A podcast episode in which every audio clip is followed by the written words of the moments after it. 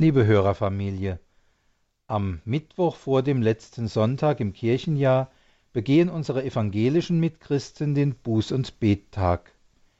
Im Jahr 1994 ist dieser außer in Sachsen als gesetzlicher Feiertag abgeschafft worden. An diesem Tag sollen in besonderer Weise Gebet und Umkehr im Vordergrund stehen, bevor der jährliche Lauf in den Ewigkeitssonntag bei uns den Christkönigssonntag mündet, um danach mit dem ersten Advent von neuem zu beginnen.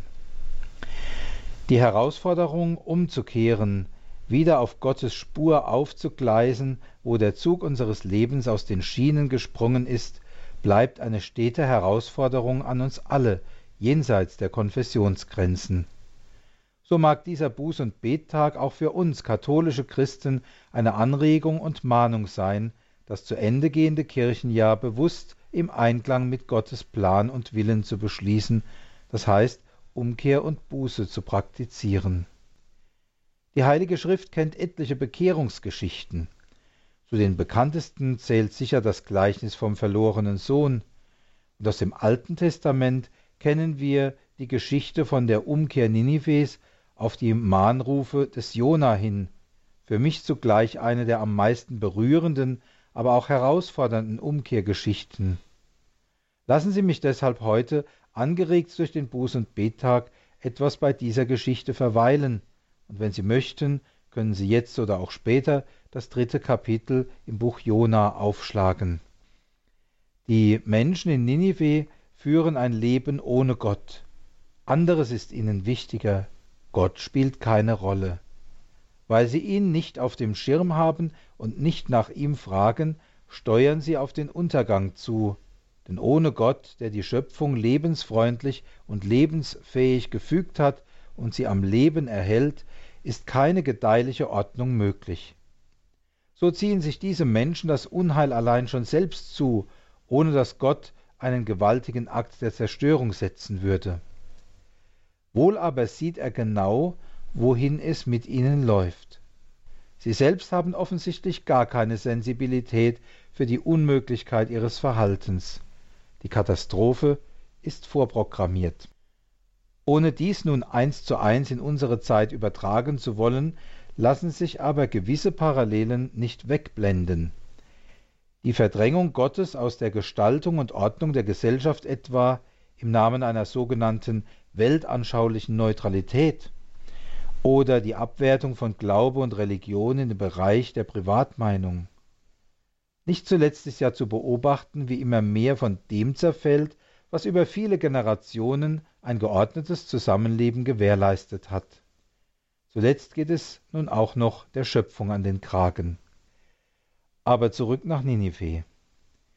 Gott sieht das Treiben der Menschen. Ganz am Anfang des Buches hatte er Jona aufgetragen, nach Ninive zu gehen und über die Stadt auszurufen, dass ihre Schlechtigkeit zu ihm heraufgedrungen ist. Gott weiß genau, wohin sie damit steuern. Deshalb ist es ein Akt der Liebe, dass er sie warnen lässt. Wir sehen das ja immer zuerst als Drohung an, aber Gott lässt sie warnen, damit sie die Möglichkeit haben, ihr Unglück abzuwenden.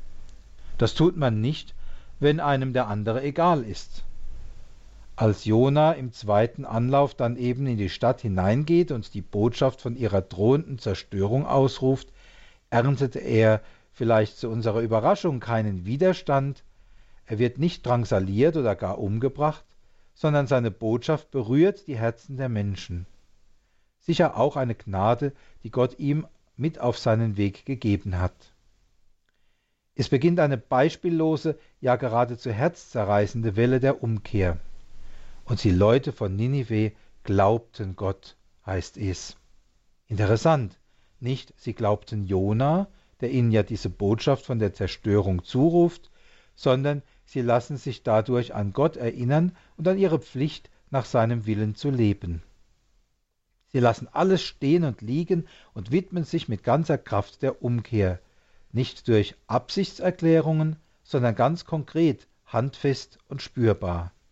Sie rufen ein Fasten aus und ziehen Bußgewänder an.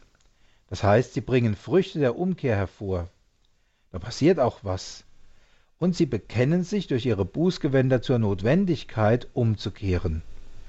Stellen Sie sich das einmal vor, Sie würden vielleicht in einem T-Shirt herumlaufen, auf dem steht, ich bereue meine Sünden oder Sünde auf dem Weg zurück zu Gott oder Umkehr jetzt, mach mit.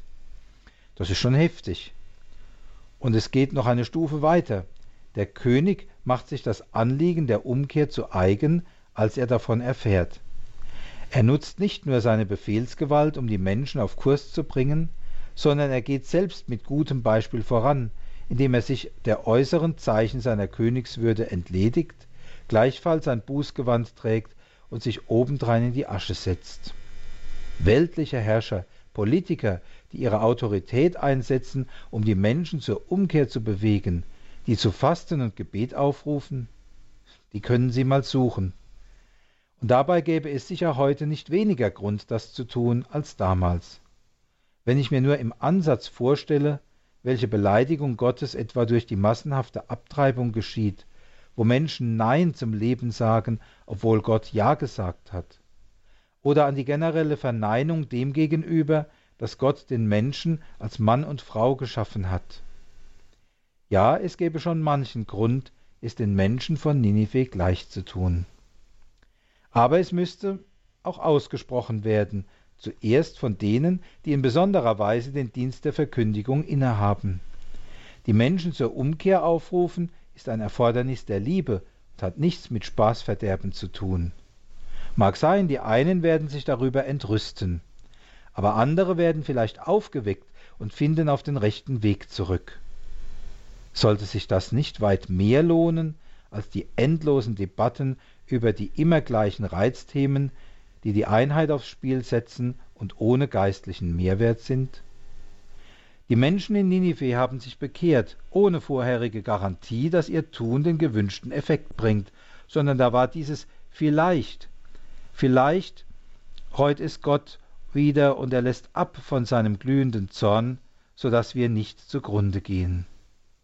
Wenn der Karren gründlich im Dreck steckt, dann sind auch außergewöhnliche Formen der Umkehr und der Buße angesagt etwa das Fasten. Auch Sühne tut Not, das heißt stellvertretende Wiedergutmachung der Gutwilligen für diejenigen, die auf ihren Abwegen verharren.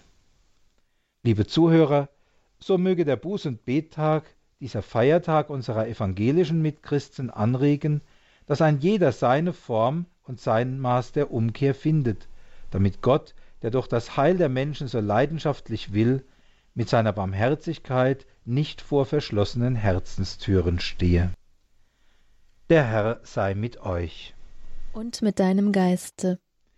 Es segne, behüte und bewahre euch und alle, die zu euch gehören, der allmächtige und barmherzige Gott, der Vater und der Sohn und der Heilige Geist. Amen.